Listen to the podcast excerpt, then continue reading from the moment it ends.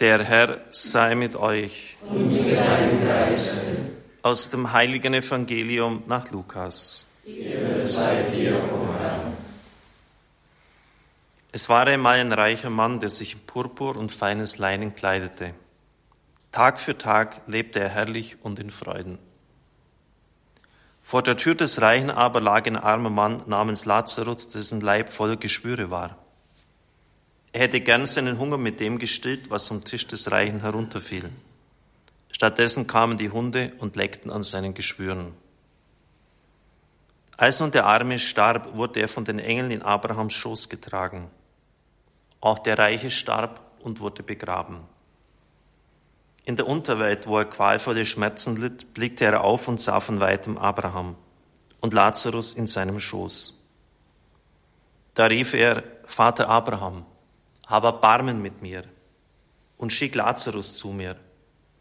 Er soll wenigstens die Spitze seines Fingers ins Wasser tauchen und mir die Zunge kühlen, denn ich leide große Qual in diesem Feuer.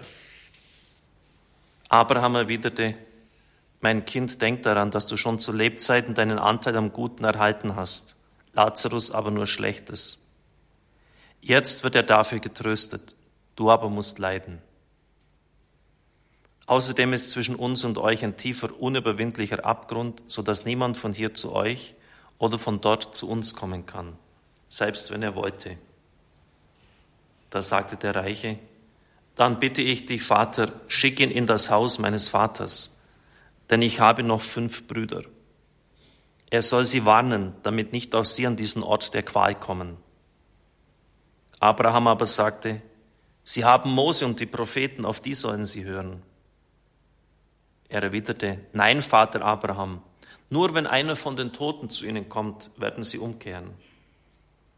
Darauf sagte Abraham, wenn sie auf Mose und die Propheten nicht hören, werden sie sich auch nicht überzeugen lassen, wenn einer von den Toten aufersteht. Evangelium unseres Herrn Jesus Christus. Lob sei dir, Christus. Liebe Brüder und Schwestern im Herrn, der letzte Satz ist natürlich auf Christus selber gemünzt. Und es war ja dann auch so, dass sie sich nicht überzeugen haben lassen, selbst dann, als er von den Toten auferstanden ist, nicht einmal dann, als der Namenskollege von den Toten auferstanden ist, der Lazarus, als sie das nämlich gehört hatten, dass viele durch ihn, durch sein Zeugnis, der schon verwesend im Grab lag, zu Christus kamen, da haben sie beschlossen, auch ihn zu beseitigen. Es ist natürlich Ideologie in purer Reinform, wie es höher nicht sein kann, und hat bestimmte Vorstellungen und die werden bis zum mörderischen Wahnsinn durchgezogen. Sie haben jetzt diesen Rundbrief von mir bekommen. Er ist zum Thema Anbetung. Und ich spüre immer eine ganz große Gnade, wenn das in Balderschwang stattfindet. Habe mich auch sehr gefreut, dass etliche von weit her, von auswärts gekommen sind, diese Anbetung mitgetragen haben. Es wird dann jetzt an der Osteroktave das sein, am Ostersonntag wird das Heiligste ausgesetzt bis zum Weißen Sonntag hier wieder. Und dann fast das ganze Jahr durch, ich glaube im Juni mal ist noch eine Ausnahme, weil dann auch wieder so vor Pfingsten die große Novene ist, wo es ausgesetzt wird, das Allerheiligste, haben wir immer dieses Monatstriduum, wo nach dem Gottesdienst um 9 Uhr bis Samstagabend das Allerheiligste ausgesetzt wird. Es wird immer wieder die Frage dann auch gestellt, wie geht das Anbetung?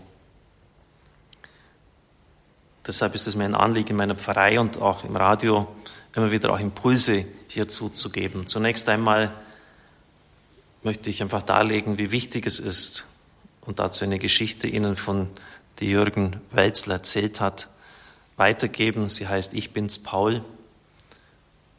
Im Internet habe ich ein bisschen recherchiert und herausgefunden, dass sich das in den 70er Jahren in Frankreich so zugespielt haben soll.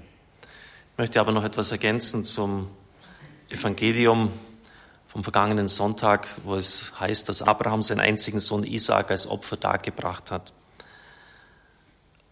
Das wurde jetzt nicht gelesen, aber wenn Sie den Gesamttext aus der Heiligen Schrift äh, zur Kenntnis nehmen, dann steht dort, als Abraham angibt, was er denn tut, ich gehe, und wird von seinem Sohn dort gefragt, ich gehe, um anzubeten. Eine schöne Anbetung, wenn dann der eigene Sohn geopfert wird. Für mich war das, als ich das entdeckt habe, der Schlüssel. Ich habe immer gewusst, Anbetung ist so simpel es nach außen hin ausschaut, etwas ziemlich Radikales. Denn Gott macht sich so unendlich klein, dass man ihn übersehen kann. Er ist in diesem Stück Brot da. Das ist die Demut Gottes, der sich ganz und gar unserem begrenzten Auffassungsvermögen anpasst, sich uns erschließt, so dass man ihn übersehen kann, dass man ehrfurchtslos sein kann. Aber es ist etwas ziemlich Radikales von seiner Seite her, wenn das stimmt. Und wir glauben ja daran. Und umgekehrt ist es oder sollte es von Seiten des Menschen auch etwas sehr Radikales sein, nämlich eine völlige Auslieferung. Und das heißt, das Liebste, das Wichtigste ihm zu geben. Man sagt ja im übertragenen Sinn, jeder muss seinen Isaak opfern. Das muss jetzt nicht der, der Sohn sein oder die Tochter. Da geht es um ganz andere Dinge. Es sind unsere Lieblingspläne, unsere Vorstellungen. Ich gehe hin, um anzubeten. Und das war für mich so der Schlüssel, dass ich, weil ich etwas erkannt habe, intuitiv erkannt habe, dass es um Hingabe seiner selbst geht, wo ich dann in der Heiligen Schrift die, die Grundlage entdeckt habe. Ja, genau so ist es. Und das freut mich immer, wenn da irgendwie so ein Licht aufgeht, wenn man äh, Dinge, die man intuitiv als wahr und richtig erspürt und erkennt, wenn dann das Wort Gottes es bestätigt. Manchmal korrigiert es einen auch und, und sagt dann, Junge, da liegst du ganz verkehrt. Aber in dem Fall hatte ich jetzt wirklich so diese biblische Grundlage entdeckt. Das heißt, Gott setzt sich uns ganz aus und wir sollen uns ihm aussetzen, von ihm verwandeln lassen. Es ist ja das große Pascha-Sakrament vom jüdischen Pascha. Pascha heißt Durchgang. Das heißt, wir sollen Gott erlauben, dass er durchgeht durch unser Leben, durch unser Denken, durch unsere Vorstellungen, unsere Wünsche. Wir sollen ihm diesen Durchgang erlauben. Und jemand, von dem man es gar nicht erwartet hätte, das ist nämlich ein Bettler, ein Sandler, wie man so bei uns so sagt, der hat das tatsächlich gemacht. Er heißt Paul. Er sitzt auf den kalten Steinen der Kirchentreppen von St. Jakob. Wie so oft bettelt er um Almosen. Wenn Gottesdienst ist, öffnet er den Besuchern die Tür und lächelt sie mit seinem fast zahnlosen Mund freundlich an. Der 55-Jährige gehört zur Schar der Obdachlosen, die ums tägliche Überleben kämpfen. Sein Körper ist ausgemergelt, nicht nur von Kälte und Hunger, sondern vor allem durch den Alkohol. Er sieht viel älter aus, als er ist. Wenn er doch nur die Kraft hätte, gegen diese Sucht anzukämpfen, denkt er so oft. Und er nimmt sich fest vor, mit dem Trinken aufzuhören. Aber wenn dann der Abend kommt, mit ihm die Einsamkeit, und die Erinnerung an seine Familie, die er bei einem tragischen Autounfall verloren hatte, dann greift er wieder zur Flasche. Der Alkohol betäubt dann die Leere in seiner Seele, wenn auch nur für kurze Zeit. Die Weinflasche ist seine treue Begleiterin und die Leberzirrhose und andere Krankheiten ebenso. Sie fressen an ihm. Die Farbe seines Gesichts lässt nichts Gutes ahnen. Für die Leute des Viertels gehört Paul irgendwie zu der Kirchentreppe, so wie eine Statue. Und so behandeln sie ihn auch. Die meisten beachten ihn kaum und die, die ihn wahrnehmen, fragen sich, wie lange er wohl das noch durchhält. Nur der Pfarrer und seine neue Gemeindereferentin kümmern sich um Paul, vor allem Schwester Petra. Die junge Steiler Missionarin kommt jeden Tag zu ihm. Er freut sich über ihre Besuche bei der sie ihm auch immer etwas zu essen mitbringt. Aber selbst der Schwester ist es nicht gelungen, Paul von der Straße zu holen. Er will nicht mal ins Pfarrhaus, um dort zu essen und sich zu waschen. Jeden Abend, wenn es dunkel ist und keiner ihn sieht, schlüpft Paul in die dunkle und leere Kirche. Dann setzt er sich auf die Kirchenbank in der ersten Reihe, direkt vor dem Tabernakel. Dort sitzt er schweigend und bewegungslos, fast eine Stunde, bevor er aufsteht. Er schlurft dann durch den Mittelgang hin zum Hauptportal und verschwindet ins Dunkel der Nacht. Wohin weiß keiner, aber am nächsten Morgen sitzt er wieder vor dem Portal der Kirche. Und so vergehen die Tage. Schwester Petra fragt ihn einmal, Paul, Ich sehe, dass du jeden Abend in die Kirche gehst. Was machst du denn dort in dieser Stunde? Betest du? Ich bete nicht, antwortete Paul. Wie sollte ich denn beten können? Seit der Zeit, als ich ein kleiner Junge im Religionsunterricht war, habe ich alle Gebete vergessen. Ich kann kein einziges mehr. Was ich da mache, das ist ganz einfach. Ich gehe zum Tabernakel, dort, wo Jesus ganz allein in seinem Kästchen sitzt.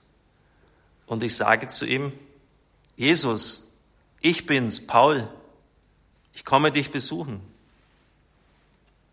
Und dann bleibe ich noch ein bisschen sitzen, damit halt jemand da ist. Am Morgen des heiligen Abends bleibt der Platz, an dem Paul so viele Jahre gesessen hat, leer. Schwester Petra macht sich sofort auf die Suche nach ihm. Nach einiger Zeit findet sie ihn im Krankenhaus, das in der Nähe der Kirche ist. Am Morgen fanden ihn Passanten bewusstlos unter einer Brücke und holten den Notarzt. Jetzt liegt Paul im Krankenbett. Als Schwester Petra ihn sieht, erschrickt sie. Paul ist an viele Schläuche angeschlossen. Sein Atem geht flach. Und er hat die versterbende typische graue Gesichtsfarbe. Sind Sie eine Angehörige? Die Stimme des Arztes schreckt Petra aus ihren Gedanken. Nein, aber ich werde mich um ihn kümmern, antwortet sie spontan. Da gibt's nicht mehr viel zu tun. Er liegt im Sterben. Der Arzt schüttelt betrübt den Kopf. Schwester Petra setzt sich neben Paul, nimmt seine Hand und betet eine Zeit lang.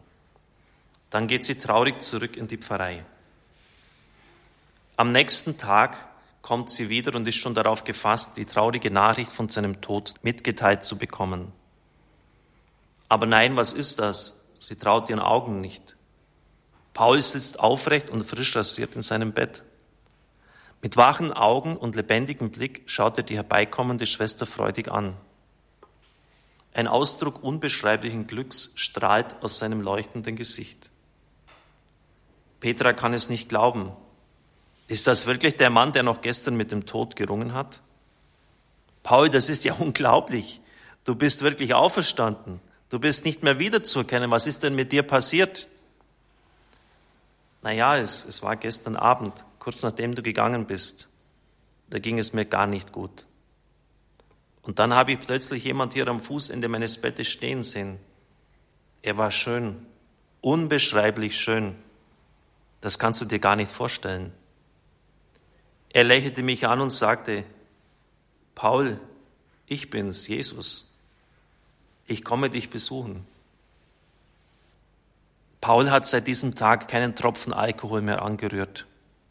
Schwester Petra hat ihm im Pfarrhaus ein kleines Zimmer gegeben und ihm eine Stelle als Gärtner besorgt. Sein Leben hat sich seit jenem Weihnachtstag komplett geändert. Paul hat neue Freunde der Pfarrgemeinde gefunden. Wann immer er kann, hilft der Schwester Petra. Aber eines ist bei Paul geblieben. Wenn es dunkel wird, schlüpft er in die Kirche, setzt sich vor den Tabernakel und sagt, Jesus, ich bin's, Paul.